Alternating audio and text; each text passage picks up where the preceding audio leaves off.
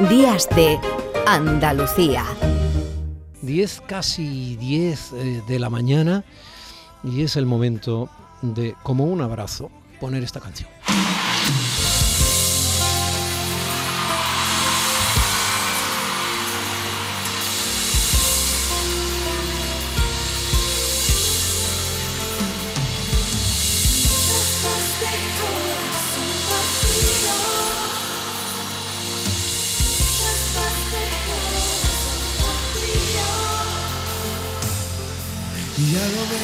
Que la vida va y viene, que no se detiene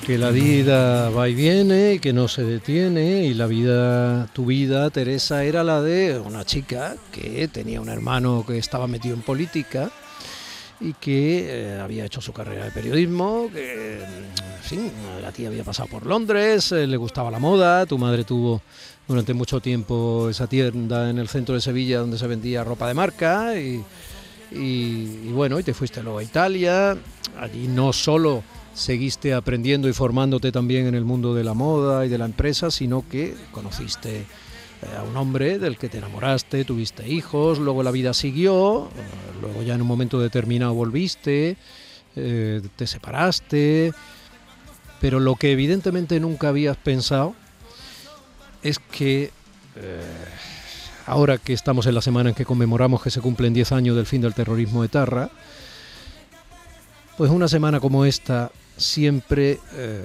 huérfana de Alberto, el hermano que te robó ETA tiros en 1998 junto a tu cuñada Ascen, pues eh, te ibas a sentir como alguien a quien le cuesta olvidar algo que cambió su vida para siempre.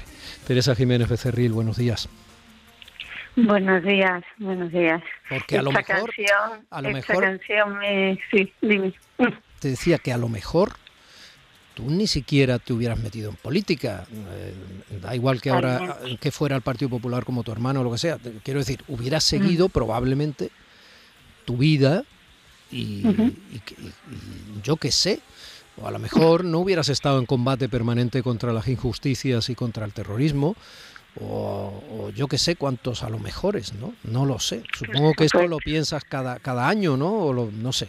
Sí, lo pienso y, y- y lo digo a veces. Eh, esta canción, te- por un lado te la agradezco, por otro me da pena, porque recuerdo perfectamente cuando salió esta canción, fue Alberto eh, en una discoteca en Sevilla el que me dijo, te de verdad que te voy a pedir una canción que ha salido y parece, y fue una de las últimas veces o de las que yo estuve más saliendo con él y todo esto, porque siempre he estado por ahí fuera y la recuerdo, o sea, ha habido mucho tiempo que esta canción yo no podía escucharla sin, sin, sin que se me saltaran las lágrimas, pero es un gran homenaje a él, así que te lo agradezco muchísimo. Y, lo que tú me decías, por supuesto, Alberto era un político de- desde niño, estaba ya en, el- en política y cuando me decía, fírmame esto, Tere, o haz esto, yo que me dejes, que la política no me interesa, decía, no digas tonterías, la política es la vida, ¿cómo no te va a interesar? Y, yo no tenía idea, yo a mí lo que me gusta es escribir y, yo mm, he hecho muchas cosas en mi vida, eh, muchos trabajos, muchas cosas, pero nunca pensé, y yo mm, llegué a la política de la sociedad civil, o sea, eh, yo llegué por la defensa de, la, de, los derechos de las víctimas del terrorismo en la calle. Y entonces y como altavoz como dando visibilidad y escribiendo y también como periodista. Y de ahí fue donde por lo que yo por lo, por lo que yo entré en política. Ent- entonces eh, nunca pensé en la política por supuesto que si no hubiera pasado eso. Eso no quiere decir que que uno diga se aprovecha de esto del otro no sino que saca de uno una faceta que a lo mejor yo no la hubiera sacado si no hubiera visto toda esa injusticia que vi, todas las negociaciones con los mm, te- terroristas cuando ya llegó a un estado límite exagerado y entonces eh, pues yo dije bueno hasta aquí al principio había que cuidar de los niños de manera material porque tuvimos tres niños pequeños que crió mi madre yo con la ayuda mía de mi hermano y luego ya dije, ahora el aspecto material, los colegios y todo eso ya están crecidos y ahora es el aspecto moral, la memoria la dignidad y la justicia, que también se la debemos a ellos, Alberto así muy clara.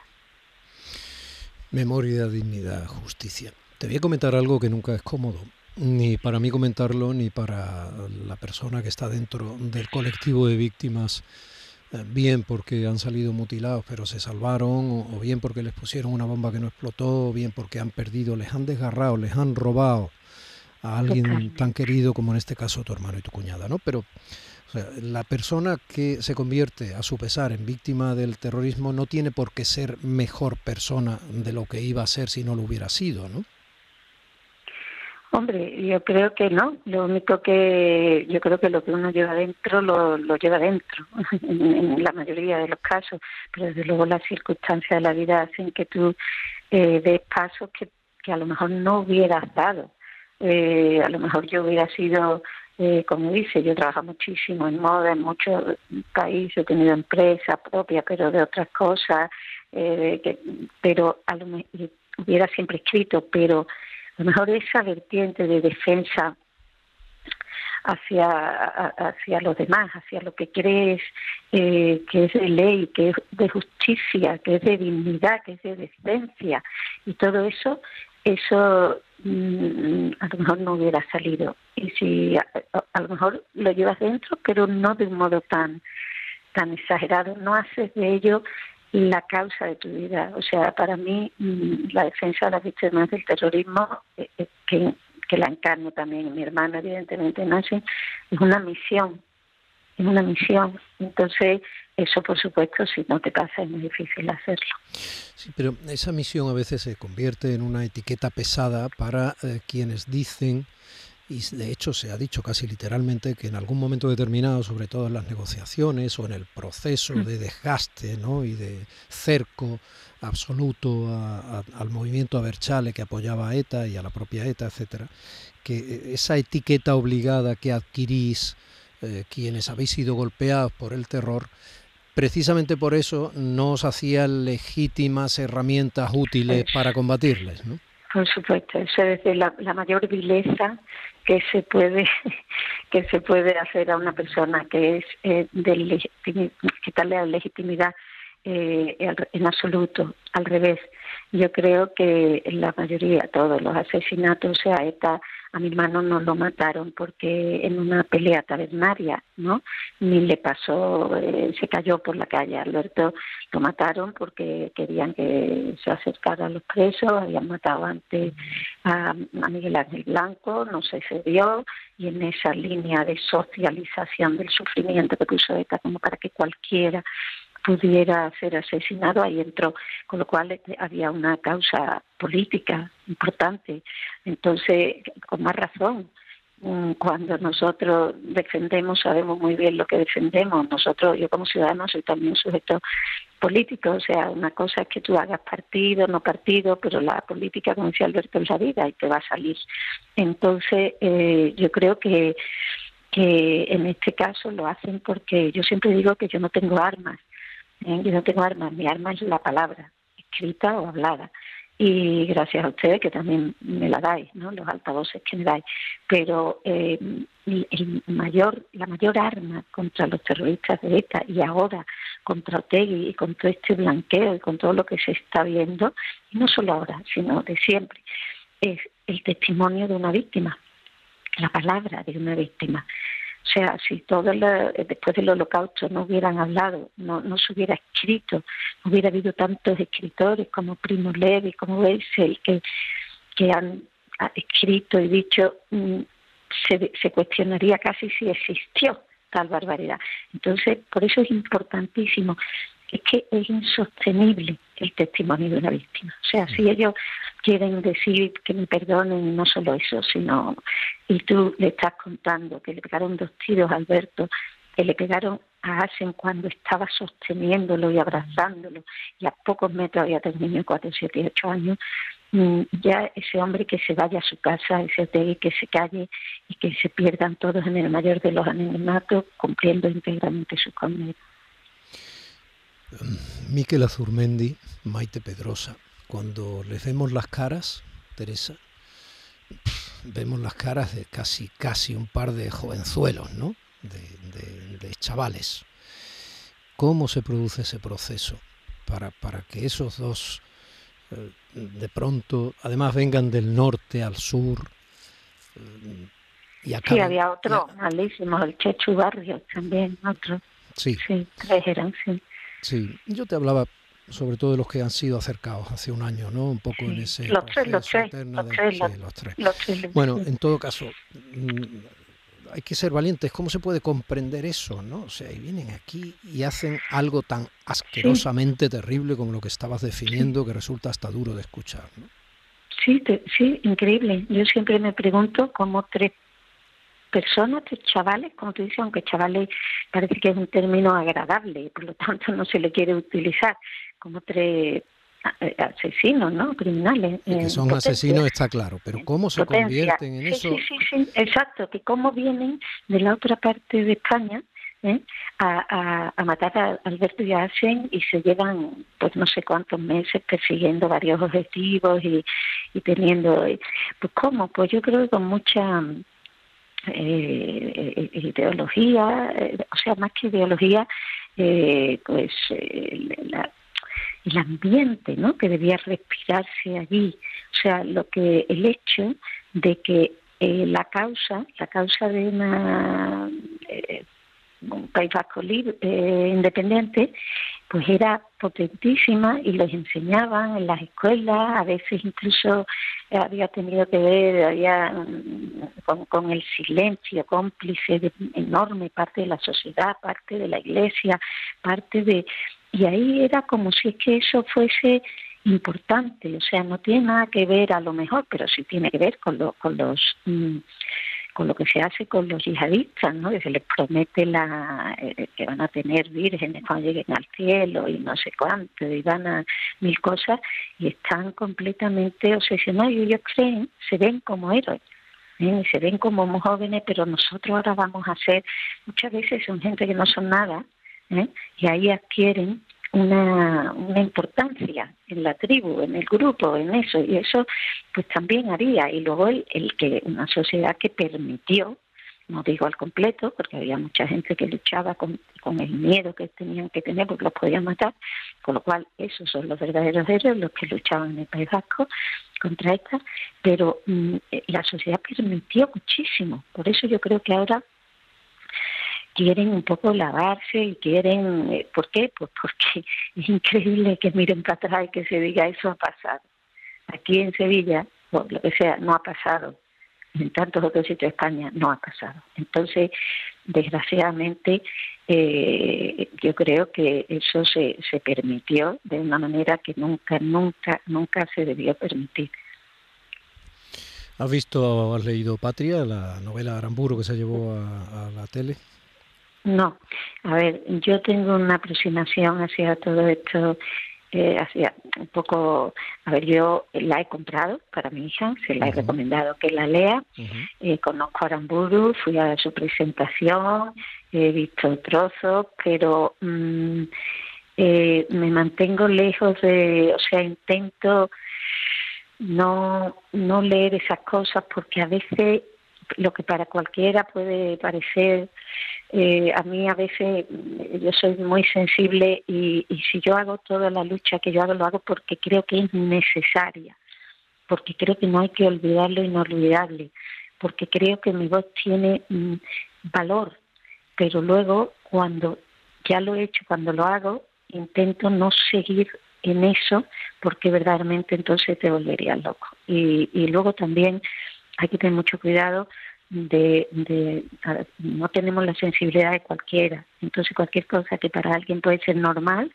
para ti dice por qué dice esto, ¿no? Que no es el caso de Pati que creo que ha hecho un bien enorme y también todo lo que hace, por ejemplo, Iñaki Arteta, el director de cine, que es fantástico. Yo lo llevé a Europa, una película de 1980 que es brutal, que yo me pasé en el Parlamento Europeo, la llevé yo la película con las manos cerradas todo el tiempo tapándome los ojos porque no, no podía verla.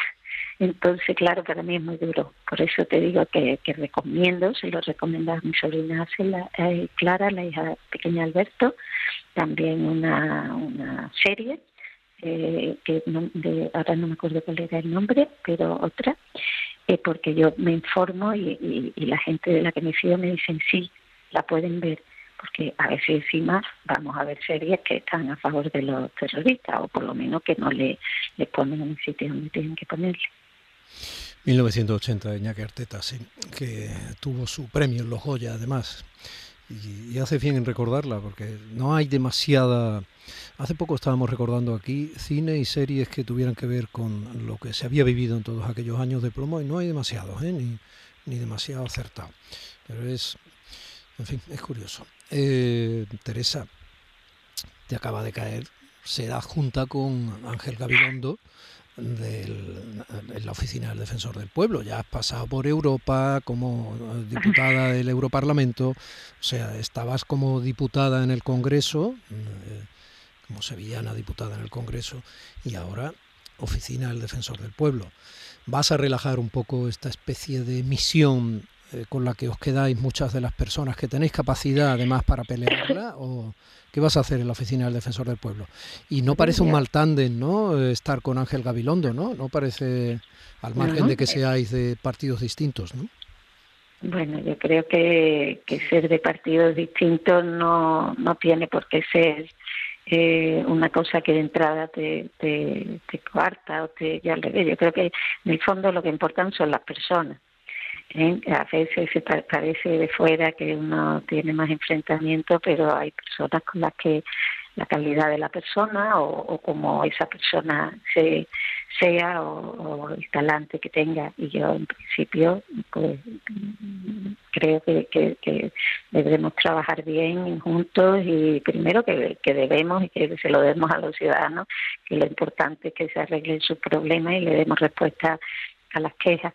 Y, y sí, es un reto apasionante, difícil, una oportunidad, todos los cambios te dejan siempre un poco así, ¿no? Y, pero, pero yo estoy contenta, creo que hay muchísimo por hacer y, y yo creo que, no, eso que tú dices que si ya baja del listón, ¿no? De mí, no, yo creo, por ejemplo, eh, es muy importante también la defensa de las víctimas del terrorismo, como no, y dentro del defensor del pueblo, y de hecho, Soledad de Cerril eh, hizo un informe sobre todo el tema de la defensa de víctimas del terrorismo interesantísimo que ella me mandó y que, y que creo de muchísima utilidad. Eh, y yo creo que, por supuesto, eso va, va a estar ahí y, eso se va a notar. O sea, que yo soy una, una víctima, quizás pueda empatizar de algún modo mucho con, con, muchas de las cosas que, que traigan. Y, y yo creo que, que es un, que bueno, yo llevaba en el Parlamento Europeo, estaba en la Comisión de Derechos Humanos, en la Comisión de Libertades Civiles, Justicia e Interior, también en la Comisión de Mujer, eh, tenía presencia de México, donde veía eh, la, muchísimos mexicanos. Yo he ido también a México con temas como feminicidios, con temas de desapariciones. Mm, y yo he tratado mucho con la gente y muchos temas sociales, eh, de víctimas, he hecho legislación sobre víctimas en el Parlamento Europeo, víctimas del delito, de todo tipo de delito, ya serio, como llaman en inglés, serious crime o petty crime, ¿no? más pequeños, pero siempre cosas que a lo mejor las más pequeñas parecen de menos importancia, pero para la persona que lo sufre lo es.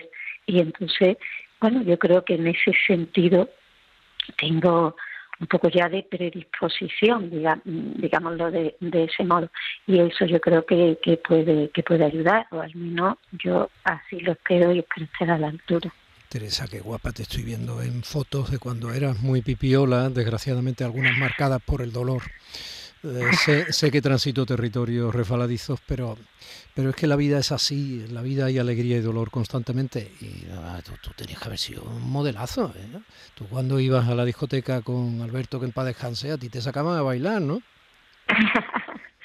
sí, bueno, yo, mona, monilla, monilla, dejémoslo ahí.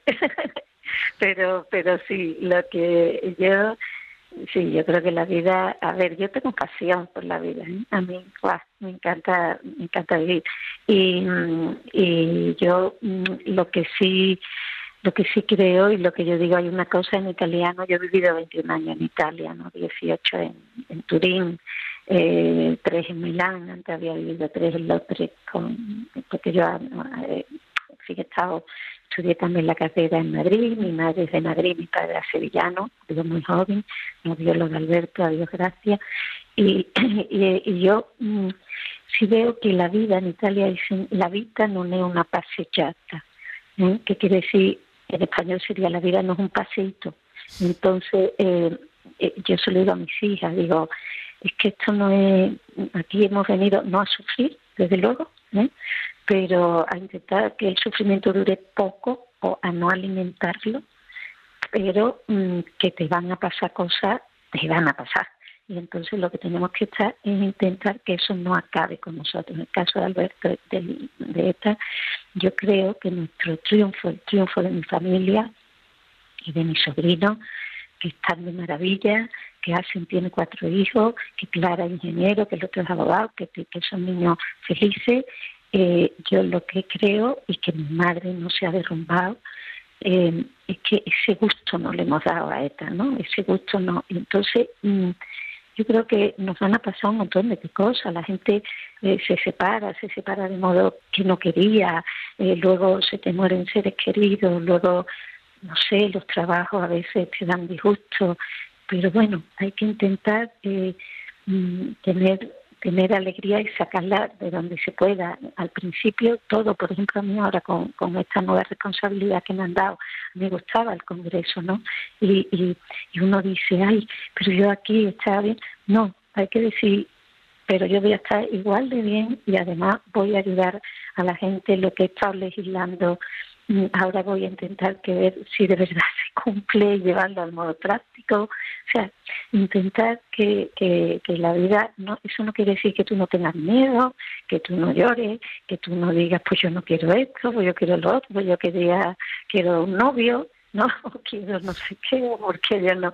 Pero no, la vida no es así y además Señor tiene sus planes. Yo soy creyente y, y, y, yo creo que el Señor tiene sus planes que muchas veces no entendemos, pero que luego lo, lo entendemos. Teresa Jiménez Becerril, un beso grande. Suerte. Un beso muy grande a ti. Un mira, beso mira, grande. mira lo que te pongo. Esta canción Ay, también.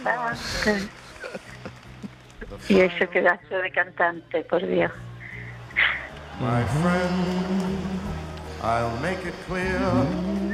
Grabación histórica, año 74, Madison Square Garden. Frank Sinatra cantándote a ti, Teresa. I've lived Diría, a life regalo. Sigue siendo como eres, haciendo las cosas a tu manera. Y gracias por esta entrevista. Un beso. Un beso grande y gracias a ti, que me he sentido muy a gusto. this. I did it my way. Regrets, I've had a few, but then again, too few to mention Nos queda casi media hora de programa. Y aunque sea un sacrilegio pisar así la hermosísima voz de Without nosotros seguimos. En Canal Sur Radio, Días de Andalucía, con Domi del Postigo.